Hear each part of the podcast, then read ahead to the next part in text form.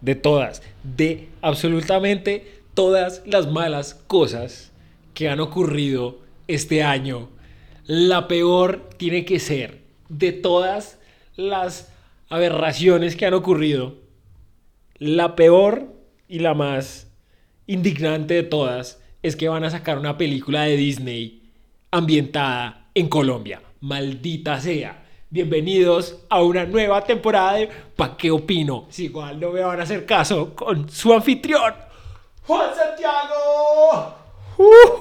y volvimos justo apenas para la cuarentena porque es que porque es que la cosa va de mal en peor y yo no los voy a no voy a dejarlos morir durante esta cuarentena. Eh, ¿Se oye bien? Sí, se oye perfecto. Y, y así estoy. Así es, estamos de vuelta, hijo. Volvimos en forma de tapas. Igual que la cuarentena y Alf. Y si usted entiende este chiste, déjeme decirle que usted es igual de vago y fanático de los Simpsons que yo. Estúpido.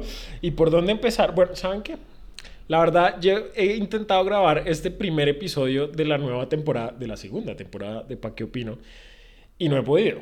Pero ya, gracias a los malditos, gracias al maldito ratón Miguelito, encontré ese, ese fuego por dentro que me consumía. Encontré la pasión por grabar otra vez este nuevo episodio y si algo me indigna más que la voz de Jolito son, son las películas de Disney, maldita sea. ¿Cómo se atreven? ¿Cómo se atreven? Y el maldito trailer es pintar una casa, no sé, me imagino que en el eje cafetero y comienza a sonar Colombia tiene tierra querida. Eh, himno de fe y alegría. Semejante tema. Semejante Temazo. Temazo. Y estos malditos de... Y la gente con unas huevas felices. Felices. Todos en la sección de comentario. Ay, sí, qué alegría, por fin. A Colombia nos van a conocer más que por las drogas y los narcos. ¿Por qué? ¿Por qué a mí? ¿Por qué? Porque es que si algo que no necesito y algo que no necesitamos es que los malditos de Disney, los, los babosos, que si creen que tienen la autoridad moral, la nueva iglesia del nuevo milenio, que es Disney, porque es que adivinen que la religión católica se fue para la mierda y la reemplazó Disney. Así es, los manes intentan ser una guía moral para la humanidad y uh, uh, los odio y los aborrezco con todo mi corazón. Y lo que menos necesito y lo que menos necesitamos es que los malparidos Perdónenme, me estoy saliendo un poquito de la tradición de intentar dejar de maldecir, pero no puedo. Y sobre todo con algo que es tan indignante. Me malditos, lo esperen, ¿dónde iba? lo último que necesitamos es que estos malparidos nos digan que nuestro país es una chimba, porque sí, nuestro país es una chimba, es una reputería y así como es una chimba, una putería, es igual de mierda porque es que todo lo feo que tenemos se duplica lo bueno. Porque es que este país es una putería y, no necesitamos que ningún Disney nos diga a nosotros ni le cuente al mundo que somos una chimba. ¿Por qué? Porque adivinen qué, no hace falta. No hace falta. No hace falta. Y sí, hay muchas cosas buenas. La cultura de este país, por más en declive que esté y por más que se esté muriendo, Disney no es el caballero blanco, o como es que se dice, el príncipe azul que va a venir a rescatarnos y a decirle al mundo, ay, sí, Colombia es una chima. No, no lo es. Y sé que hay mucha gente que está muy contenta por eso, pero yo no. Estoy indignado. Estúpido Disney me la pela. Y si usted va a verse esa película que se llama Encanto de Disney, déjeme decirle que le voy a perder el poquito respeto que le tenía. Así es, ya. Oiga, solo me duró cuatro minutos. No, pero es que puedo durar cuatro, puedo durar cuatro horas diciendo exactamente lo mismo. Diciendo que odio las películas de Disney. Sí, todas. Son una basura, son una basofia. Bueno, no todas. Bueno, sí, todas. Bueno, por lo menos las de animación, digamos que en su época Disney sí lanzó la animación, la, la llevó a otro nivel, pero de ahí para adelante me la pela. En términos de narrativa y de, no sé, contenido, Disney es una porquería y es una basura y es una basofia. Y, y ya, sí, ya, eso era lo único que quería decir. Estúpido Disney. Así es, y si usted va a ver esa película, mátese. Mátese, sí, o sea, sencillamente mátese. Usted no es una, o sea, si usted va a ver esa película, usted va a perder ah, no sé. Bueno, puedo estar Hablemos de otros temas. Hablemos de otras cosas, de más cosas malas que pasaron durante el 2020. Oiga, podríamos hablar de muchas cosas muy malas que ocurrieron durante el año pasado. Pues obviamente la pandemia, pero ya todos estamos hasta la coronilla de esta maldita pandemia. Que eh, ya todo se fue para el carajo. Ya vimos, eh, ya nos volvieron a guardar, ya que hijo de putas. Eh, ¿Qué más pasó en el 2020? ¿Saben qué fue lo peor que pasó en el 2020? Bueno, no lo peor. Y ni siquiera pasó en el 2020, pasó el primero de enero del 2021. Les voy a contar una de las cosas más trágicas que pasó. Y es algo muy malo de lo cual me di cuenta hasta esta tarde. O sea, tardé ocho días en darme cuenta. Y fue lo siguiente. Resulta, pasa y acontece que durante los últimos meses cualquier pensamiento ridículo, absurdo y estúpido que se me cruzaba por la cabeza, lo anotaba en el celular. ¿Por qué? ¿Por qué razón, Juan Santiago? Pues ustedes sabrán, porque ya lo he mencionado, que en el celular anoto, tomo mis notas. Así es, tomo mis notas. ¿Por qué? Porque mi memoria es una basura. No, y no va a ser el chiste de, ay, sí, me está visitando el animal. No, mm, porque no es así. Mi memoria siempre ha sido una ha sido una basofia, una basura. Entonces, desde que estoy haciendo el podcast, dije como, bueno, cada vez que se me ocurre alguna brillantez, porque es que son muchas, son demasiadas, entonces tengo que anotarlas porque después no me acuerdo. O sea, no se imaginan la cantidad de genialidades que se me pasan por la cabeza y yo no les cuento en el podcast. ¿Por qué? Porque es que no siempre las anoto, entonces se me olvidan. Y ya. Entonces, duré más o menos unos cinco meses tomando notas desde que dejé de grabar el podcast, tomando notitas en el celular para cuando llegara este momento pudiera tener acceso a ellas. Y ya que no adivinan qué pasó el primero de enero, pues me fui como el completo y total irresponsable que soy a Machetá a pasar año nuevo con amigos, obviamente, y vamos a hacer COVID Party, que más hace el primero de enero. Así como todos ustedes, yo sé que todos los que están oyendo este podcast fueron necios, fueron niños malos, y por eso el niño Dios no les llevó regalos, igual que a mí. O bueno, tal vez pues Navidad fue antes, entonces como el niño Dios no les trajo regalos, ustedes dijeron, ah, que se vaya para el carajo y se portaron mal y se fueron el 31 a desjuiciarse y a neciar. Entonces yo me fui con mis amigos a Macheta a escalar. Y el, primer, el primero de enero, el segundo, no sé, no importa, indiferente. Pero el día que subimos a escalar, yo muy juiciosamente guardé mi celular, que ya tenía la pantalla rota, pero igual funcionaba muy bien. Lo metí en la tapa de la maleta. Y ya, y puse mi maleta ahí contra una piedrita, donde uno siempre la pone. Y una persona cuyo nombre no diré, pero a quien le guardo muchísimo aprecio y mucho cariño y mucha estima, se le ocurrió coger la maleta de espaldar de silla y se recostó precisamente contra la piedra y mi celular fue víctima de, de su persona.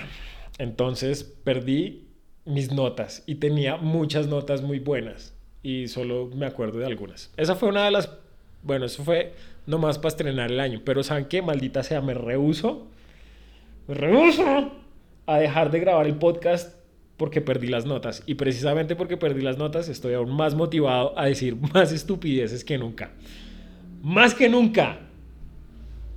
Eh, y aquí juro ante ustedes como testigos míos que jamás dejaré de ser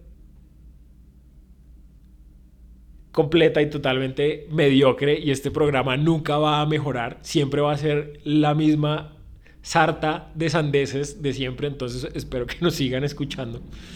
Mejor dicho, ya están acostumbrados y yo sé que les hacía falta, por eso es que estoy aquí. Pero bueno, continuemos. Sigamos hablando de las cosas malas que pasaron el año pasado. Eh, oiga, no, ¿sabe qué? Una cosa que no fue mala, que de hecho fue muy buena, fue la temporada de Fórmula 1. Uy, se la vieron. Lo único que les voy a decir es que esa tercera temporada de la serie de Netflix de Fórmula 1 va a estar buena porque es que esta temporada fue un completo y total y absoluto novelón. Las carreras eh, estuvieron decentes, hubo un par bastante buenas, hubo un par bien mm, y hubo bastantes que fueron muy aburridas.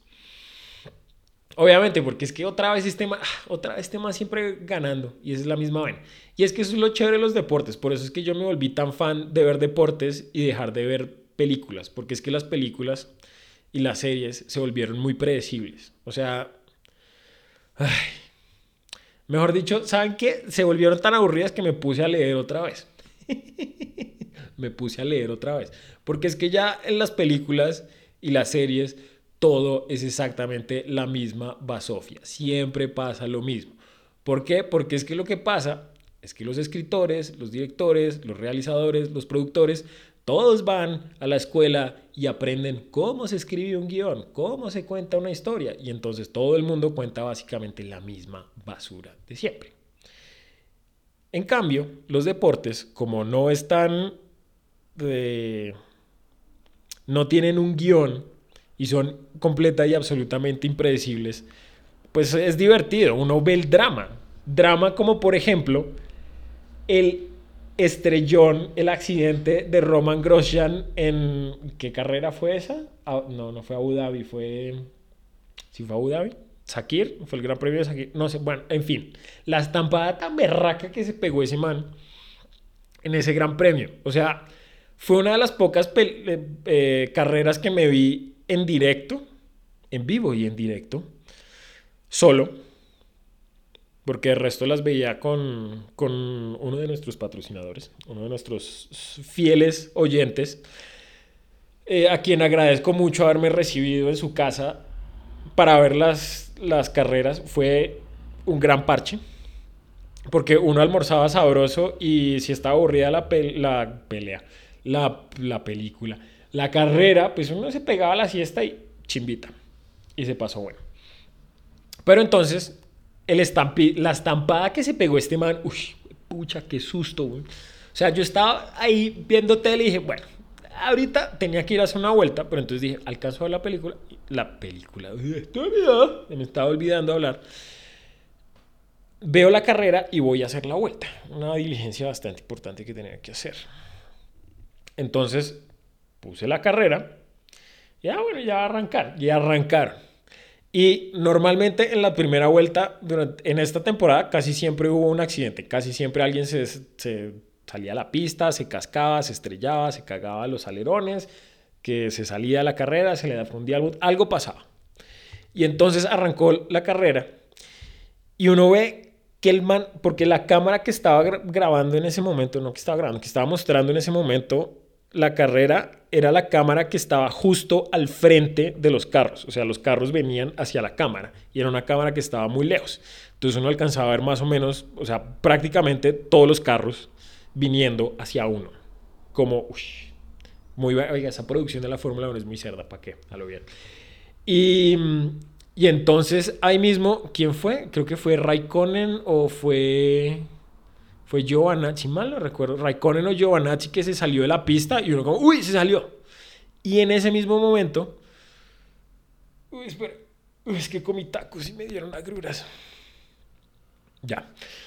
Y en ese momento se salió Grosjean y uno dijo, uy, este man se salió. Y ahí mismo, pa, el man se estrelló. Y uno, uy, man, se dio duro. Y ahí mismo estalló el carro y se prendieron las llamas. Y uno, uy, puta, ¿qué pasó? Tengo miedo. ¿Qué pasó? ¿Qué pasó?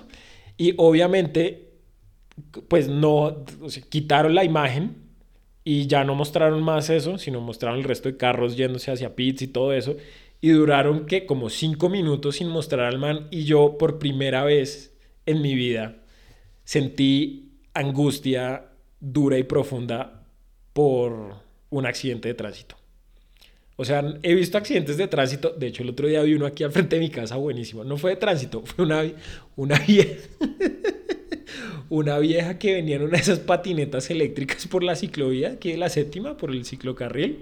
Y no sé qué pasó, pero yo apenas me asomé por la ventana, vi como que perdió el control de la, de la patineta y volteó el timón. Y como volteó el timón, obviamente se traba la llanta y toda la inercia se la llevó para adelante. Yo vi cómo salió volando. Así, Superman. Y ¡pah! cayó de hocico contra el planeta. y había, no sé si fue que una señora como que casi se le medio atravesó en, la, en el separador o hizo, le hizo el amague que iba a cruzar y por eso perdió el control. Y la veía pues estaba ahí parada como, ay, ¿qué le pasó? Y la otra toda desparramada en el ciclocarril, así, y no se movía y duró, duró como 10 minutos ahí tirada, pero no se movía, no, o sea, ahí llegaron los ciclistas, yo, por eso yo no bajé, además estamos en pandemia. y la vieja, no, llegaron los ciclistas ahí a ayudarla, a auxiliarla, pero la vieja no se movía. No sé, o sea, quién sabe, o sea, ojalá no se haya roto el cuello o algo así, pero la vieja no se paraba, no se movía, no, nada. Hasta que ya llegó la ambulancia y se la, pues llegó, fue como a la, como a la hora llegó la ambulancia y se la llevó. Y la pobre vieja duró ahí todo ese tiempo echada. Y, y sí, normalmente a mí los accidentes de tránsito no me generan angustia, pero este de la Fórmula 1 es la primera vez que genuinamente siento angustia por un accidente de tránsito. Claro que no sé si técnicamente clasifique como accidente de tránsito, pero sí, yo sentí mucha angustia porque dije como, bueno, normalmente los manes se estampan, pero ahí mismo se paran y salen caminando como si nada. Y no lo mostraban, y no lo mostraban, y no lo mostraban, y yo no. No, man. O sea, y mostraban como el, como el carro estalló. Después comenzaron a mostrarlo otra vez que el carro estallando y las llamas y todo, pero no mostraban a, a Grosjean. yo, no, pues se murió, se mató ese man, ya. Que, y además la muerte tan espantosa porque el carro, si no lo vieron, búsquenlo ya en YouTube. Busquen ya mismo Roman Grosjean de Accident 2020 y busquen la toma, preferiblemente la toma del helicóptero porque es una toma continua donde muestra todo lo que pasó y dura por ahí dos minutos, pero se siente como una eternidad. Uy, qué angustia la que se, la que se vive con eso. Obviamente hubo mucha gente que no pasó nada, solo porque salieron llamas, pero normalmente los carros de Fórmula 1 no, no se prenden en llamas. Y además fue re duro porque el man se estampa contra la barrera, pero se estampa de lado. Entonces el carro se parte en dos, pero la cabina o la celda de supervivencia que llaman, la célula de supervivencia quedó, quedó empotrada en la barrera. Entonces estaban las llamas y uno decía, pues no, pues si arrancaron las llamas y ese carro quedó empotrado, este man no salió, no, no salió. Pero después mostraron, o sea, lo muestran al man ya en el carro del médico y uno es como, uy, sí. Y el man bien. Y uno dice, uy, no, Dios mío, ay, Virgen Santísima, se salvó. De chimbazo se salvó. Y. Mm, ¿Y qué? Y, y sí, muy bravo muy bravo, búsquenlo en YouTube de verdad porque vale la pena. Mejor que cualquier película, mejor que cualquier película. Y es que eso es lo chévere. Y después obviamente todos los pilotos salieron a decir como, oh, sí, eh, terrible, esto no debería pasar porque el carro se prende en llamas y todos sabemos el riesgo que es correr en la Fórmula 1, pero punto uno, fue un estamp, o sea, fue un estrellón, el berraco, explotó el carro, se prendió en llamas y el man no le pasó prácticamente nada, se quemó las manos y el pie pero bien, o sea, no fue como, ah, sí, tuvieron que amputarle las manos y hacerle injertos de otras manos, no. Además se quemó las manos y ya quemaduras, no sé, por ahí de segundo tercer grado en, en, las manos, pero bien. Y no, la sacó muy barata. Y además, ¿cuándo fue la última vez que se mató un piloto de Fórmula 1? Hace, hace mucho tiempo. O sea, bueno, comparado con a lo que se mataban antes, que era como se mataba uno cada ocho días hace 50 años. Bueno, hace 45 años. Se mataba uno cada ocho días. pues ya un, ya un carro de Fórmula 1 es casi, está casi al mismo nivel de ser extremo que un, no sé, a ver qué, no sé, el ciclismo tal vez. Es más, más ciclistas se matan que pilotos de Fórmula 1. Bueno, dado que también hay muchos más ciclistas que pilotos de Fórmula 1. Pero, sí, digamos que más o menos. Digamos que está más en riesgo un ciclista que un piloto de Fórmula 1. Sí, sí, yo creo que... De hecho, el ciclismo es bastante peligroso. ¿Saben que No salgan a montar bicicleta porque es muy peligroso. Pero en fin, sí, y hubo muchos que dijeron como no, estuvo muy mal, que la producción mostrara eso, y pues sí, obviamente se debe sentir re feo uno estar en un carro y que ponga, pasen esa vaina, pero no, pues qué chimba, o sea, al man no le pasó nada, suerte, suerte que lo muestren mil veces y más. Ah, pero no he llegado al evento más importante, al que más me, me tocó en 2020. El evento que más me tocó en 2020, más allá de la pandemia, la cuarentena, los meses de encierro, fue, van a decir ustedes, no sé si están ustedes con eso, pero les voy a contar una historia. Voy a, hacerles, voy a contarles un cuento y ustedes me van a dar su juicio, a ver qué, qué opinan y qué les parece. Les voy a plantear una situación hipotética, completamente hipotética, y ustedes me van a decir qué harían, qué harían en esa situación. Hagan de cuenta que ustedes tienen una pareja y llevan mucho tiempo con esa pareja. Tanto tiempo que se casaron con esa pareja y eran muy felices con esa pareja. Eran su, su media naranja. Mejor dicho, están, se casaron, tuvieron hijos, una chimba, eran felices, les iba todo muy bien y de repente, como suele pasar, ya las cosas no estaban tan bien. Entonces se agarraron con su pareja, se mechonearon con su pareja, se... y dijeron, ¿sabe qué? No, ya, al pipaus. O sea, mejor dicho, ¿sabe qué? Yo no voy a dormir al sofá y yo creo que es mejor que me vaya a la casa o usted se vaya a la casa y ya, y, nos tomemos un tiempito, ¿sabe qué? Y, y suerte, ya hablamos. Y entonces, bueno, sí, se, se separan. Y al tiempito se dan cuenta como no, oiga, sí, las cosas, ¿sabe qué? Podemos arreglarlas y la extraño o lo extraño y, y vuelven. Y cuando vuelven, resulta, pasa y acontece, ustedes se enteran que su pareja tuvo un cuento con alguien. Y ustedes dicen, bueno, sí, está bien, o sea, lo entiendo, porque estábamos separados y es normal. Eso, pasa. Y lo acepta y lo entiende. Sí, esta persona se metió con otra persona mientras no estábamos juntos. Muy normal. Muy, una cosa muy común. Ahora, aquí es donde viene el crux del asunto. Aquí viene la parte, el picante, la sazón de, la, de nuestra historia. Resulta que esa persona con la que su pareja se metió mientras ustedes estaban separados era un amiguito de su hijo. ¿Ah? ¿Ah? ¿Qué harían ustedes en esa situación? ¿Qué harían ustedes? Pues déjeme decirle, eso es un caso de la vida real y pasó, y muchos de ustedes ya sabrán a quién me refiero. A nada más y nada menos que el mismísimo príncipe del rap. No sé si se, si se acordarán que por allá a mitad de año los manes, o sea, un escándalo de que sacaron una entrevista a Will Smith con su mujer en la cual la vieja prácticamente le aceptaba que la vieja estuvo se había metido con un rapero que era amigo del hijo de ellos. Y, y mire, ustedes saben que yo estoy a favor de las libertades civiles, cada quien hace de su culo un candelero y, y sí, no, usted tiene derecho a meterse con el que se dé la gana. Está bien, los dos eran mayores de edad, o sea, bien por el rapero que se metió con semejante bizcocho tote. Y campeón. Y la vieja también, muy para, o sea, la vieja muy parada.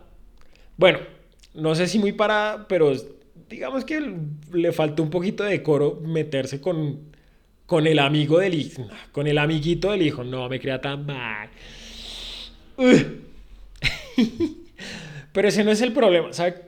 realmente cuál, cuál es, cuál es lo realmente paila de esta historia. O sea, lo paila no es, o sea, no es que, que se hayan separado, no es que, sea, que la vieja se haya metido con otro man, no es que lo paila no es que el otro man haya sido el mejor amigo del hijo, eso no, eso no es paila, eso, eso son cosas de la vida. Y por eso no hay que juzgar a nadie. Lo realmente paila es que tienen el descaro. O bueno, no sé si el descaro, sino, sino la falta de pudor de tener que anunciárselo al planeta entero como unas... No, o sea, el poquito respeto que le tenía a Will Smith, o sea, se perdió. Se perdió. Porque es que... ¿En serio? O sea, en serio tener que, que anunciárselo a todo el mundo. A todo el planeta así en primera fila y, y contarle... Porque es que, hombre, hay que mantener, ante todo, hay que mantener la compostura y la dignidad. Y, el, y eso no.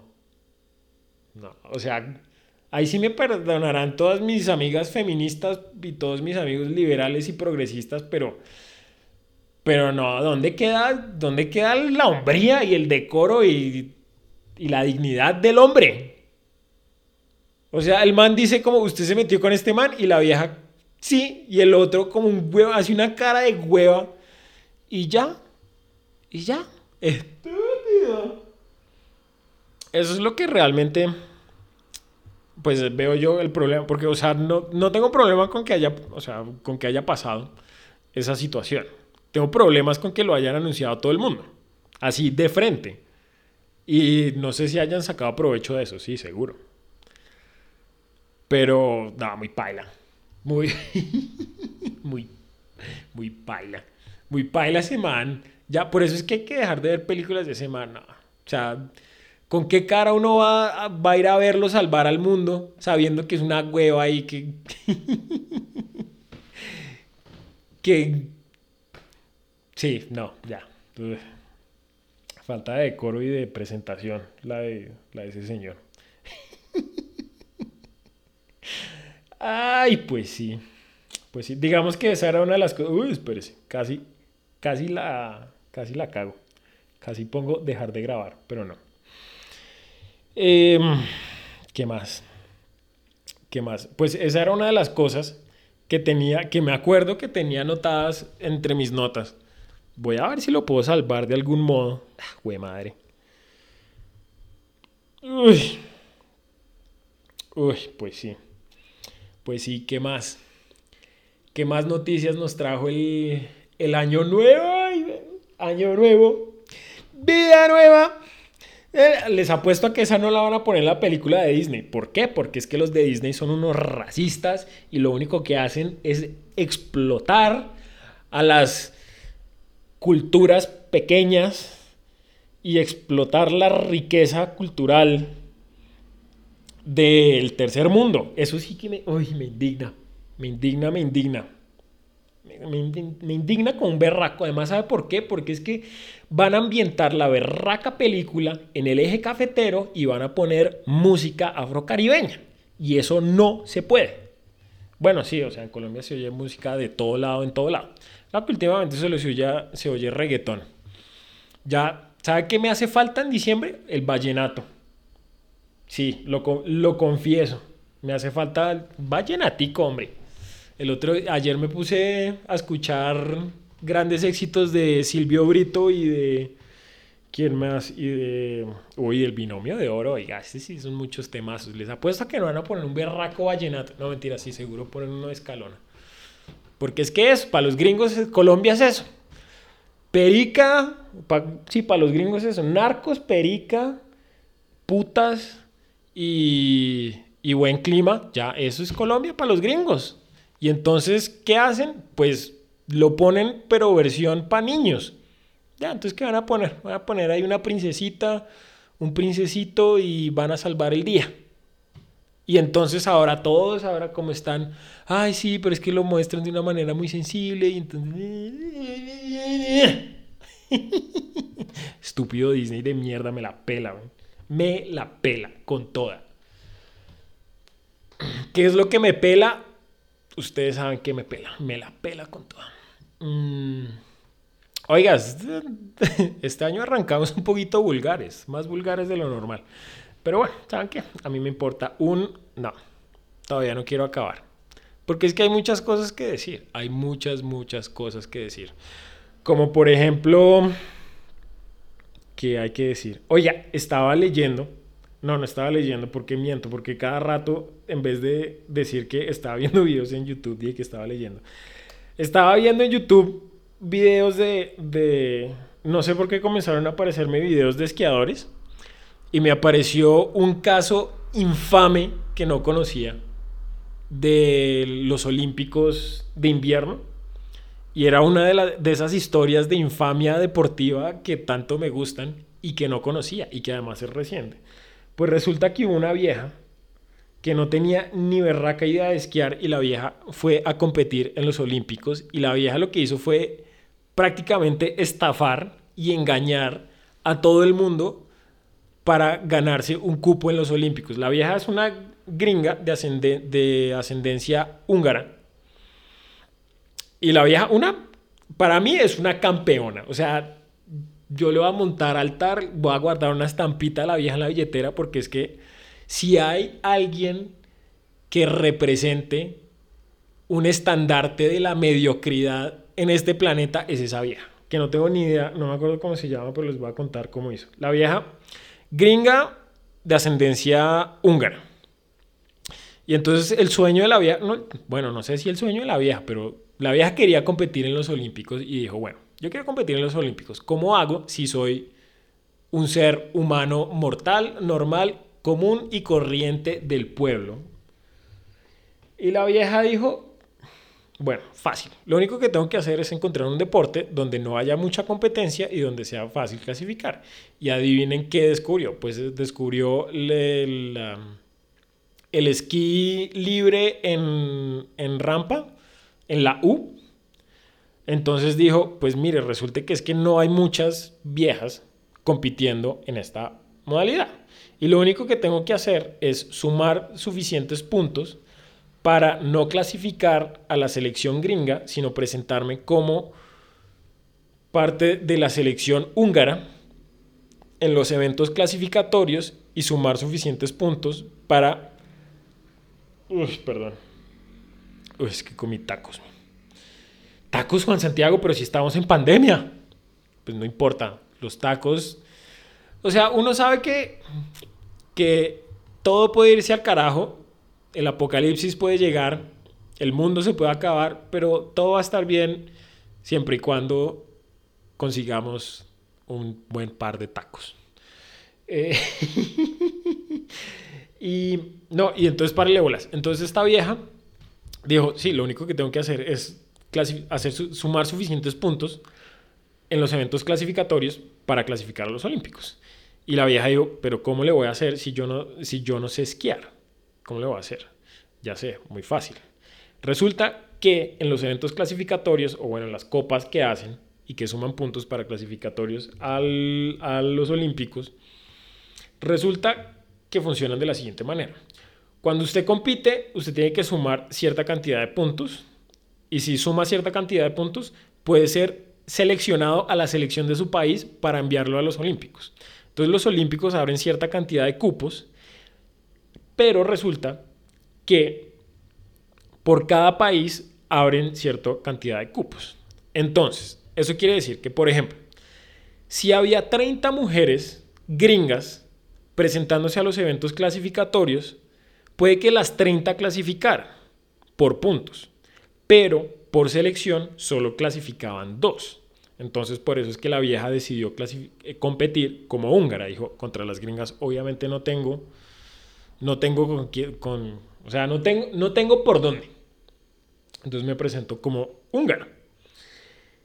Y la vieja, muy astuta, se dio cuenta que es que la que las viejas cuando salían y se ponían a hacer maromas, si se caían, tenían puntajes muy bajos.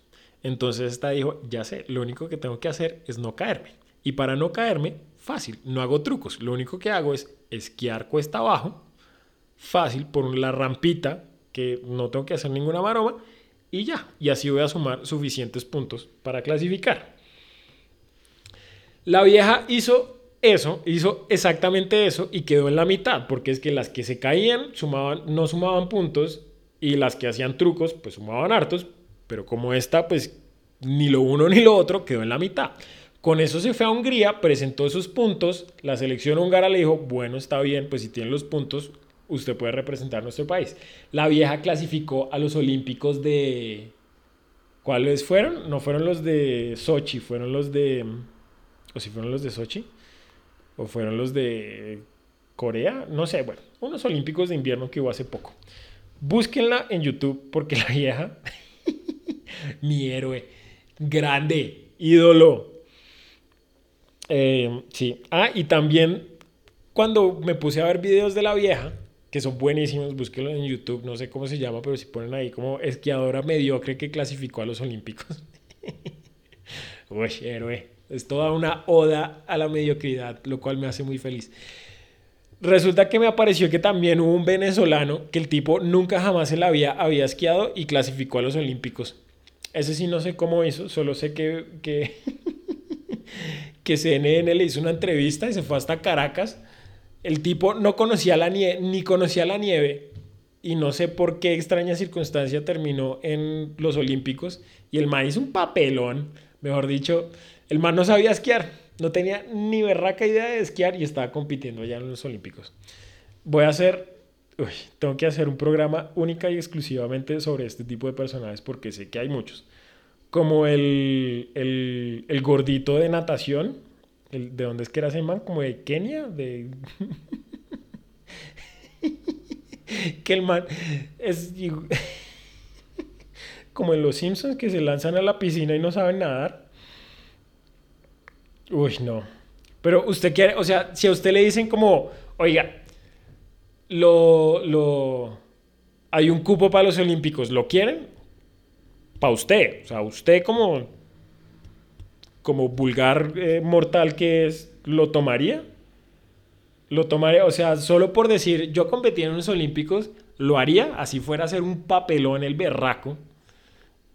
Y, y fuera no solo una vergüenza, una vergüenza nacional, sino una vergüenza internacional. Sería el hazme reír de todo el planeta. No, hay que tener muchos pantalones, hay que tener mucho coraje, hay que ser muy para. Esta vieja, muy para a lo bien muy, muy parada. Porque además va a los Olímpicos y la vieja no hace nada. La vieja se bota ahí por la rampa y uh, baja y ya. y eso fue todo lo que hizo. Y yo, sí, competí en los Olímpicos. y sabe qué es lo peor? Que no quedó de última. Y ustedes se acordarán cuál es el lema. ¿Cuál es el, lema deportivo que nos rige a nosotros? En el deporte lo importante no es ganar o perder, sino no quedar de último. Eso es lo más importante.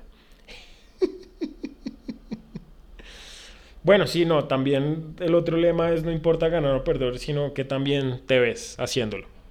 Y en el caso del golf es no importa, eh, no importa cuántos puntos hagas, lo importante es chupar whisky hasta la médula. Ay, pues sí. Pues sí, pues sí. Oiga, lo, logré, lo logré, lo logramos muchachos. 38 minutos. Dos minuticos, dos minuticos más porque es que ya se me está acabando el tema. Y es que sin mis notas, sí es muy berraco. Mm, es que esto es muy berraco. Y todavía no supero la indignación de, de que el berraco Disney vaya a sacar una película que se llama Encanto. Encanto. ¿Sabe qué? Ya me acordé de otra de las notas que tenía porque es que me tocó viajar a Medellín hace un par de meses. Hace. Sí, hace dos. Hace. Sí, hace más, casi dos meses. Tuve que viajar a Medellín. Y entonces en el aeropuerto. En el aeropuerto. En el aeropuerto hubo dos cosas que me llamaron mucho la atención. Primero que en el Dorado, en las salas de embarque, en los restauranticos esos que hay en las salas de embarque nacional, ponen jaladoras. Entonces yo no sé si es para, para darle a la gente que viaja, sobre todo a los internacionales, ese, esa experiencia cultural tan fuerte que son los jaladores de restaurantes. Entonces uno llega por la mañana y desayunito, desayuno, pase, tinto, jugo de naranja, sí, pase, siga, siga, pase. Y en un aeropuerto y es como, bueno, sí, digamos que es parte de nuestra idiosincrasia y es parte de lo que somos. Entonces está bien, eso me llamó la atención. Y lo otro que me llamó la atención, ah, no, hubo otras dos cosas. las otras dos cosas que me llamaron la atención fueron dos letreros que vi en el aeropuerto. Uno que dice, ¿qué era lo que decía? Ay, ¿qué era lo que decía? Decía, si era el lema de Colombia es realismo mágico. Sí, es eso. El eslogan ese, Colombia es realismo mágico. Y entonces me quedé yo pensando, como, bueno, sí, Colombia es realismo mágico, pero creo que la persona que escribió ese eslogan no tiene ni idea de lo que es el realismo mágico ni de qué se trata, porque es que si usted lee cualquier obra sobre el realismo mágico, es una completa y total miseria la que se describe en esos libros, en esa literatura. Literatura, sí. Perdón. Es que el COVID, el COVID me está, no me ha dado tan duro, pero sí ya lo estoy sintiendo. ¿Cuántas veces han sufrido episodios psicológicos de COVID? COVID psicológico. Es como un embarazo psicológico, sino uno dice, me dio COVID, tengo COVID. No puedo oler, tengo tos, tengo una carrasperita aquí en la garganta. Y... Ya, me dio COVID. Llévame, señor, hazme tuyo. Ay. Eh, ah, sí, bueno, entonces realismo mágico, el que escribió esa vaina no tenía ni idea de, lo que es realismo mágico, o bueno, no sé, tal vez estaba siendo muy irónico, porque si intenta vender una buena imagen con eso, pues déjeme decirle que está quedando muy mal, porque es que sí, el realismo mágico realmente es una miseria. Dígame, o sea, 100 años de soledad son, es una miseria completa, es una completa y total y absoluta miseria. Esa pobre familia Buen Día no hizo sino sufrir durante 100 años. ¿Durante cuántos? 5 o 6 generaciones de sufrimiento y de miseria. ¿Ha leído eh, la triste historia de Cándida Heréndira y su abuela desalmada? Eso es realismo mágico. Eso es Colombia también. Eso es Colombia. No Encanto. Encanto en Disney, mira, no vas a lograr hacer algo tan, tan importante como... O algo tan... No importante, sino tan tan honesto y crudo y puro y, y verdadero como lo hacía Gavito. Eh, ¿Qué otras obras de realismo mágico? No, pues todas. El coronel no tiene que les No, claro que eso no es realismo mágico, pero ¿qué otras? Eh, todo, todo el realismo mágico es una. El, ¿Cómo se llamaba esta? La del chileno. Si era chileno, el. El oscuro pájaro de la medianoche. No, esa es una miseria. Los, el viaje del Celta. Bueno, Mario Vargas Llosa no es tan realismo mágico, pero ahí está. Todo es una miseria. Entonces, ¿para qué poner ese eslogan? ¿Para qué poner ese eslogan? Ah, pues porque, no sé, tal vez porque la gente no sabe qué es realmente el realismo mágico. Los cuentos de Juan Rulfo, Juan Rulfo, es el llano en llamas, Pedro Páramo, eso, ¿cómo es que se llamaba el, el, el primer cuento ese de de Pedro Páramo. No era Pedro Páramo, era. Si era Pedro. No. ¿Cómo se llama? Espérese, lo busco. Oiga, que se hizo mi copia de Pedro Páramo. Bueno, en fin, esa que es el man que es retrasado mental y le chupa la leche a la. ¿Quién era? ¿La hermana? ¿La tía? ¿La.? Bueno, no sé, en fin. No, todo es una miseria. O sea, la literatura latinoamericana está marcada por esa palabra, miseria. Todo es una miseria. Todo es repaila. Entonces sí, supongo que sí, Colombia es realismo mágico. Eso sí es innegable. Ahora, que eso sea una cosa buena, positiva, mm, no mucho. Y la última cosa, o la otra cosa que me llamó la atención en el aeropuerto fue otro letrero que vi en otro restaurante, que es de esta boba, de esta boba, ¿por qué soy, por qué soy así? porque tengo que tratar a todo el mundo de de, idiota, de tarado. Espérese, lo busco.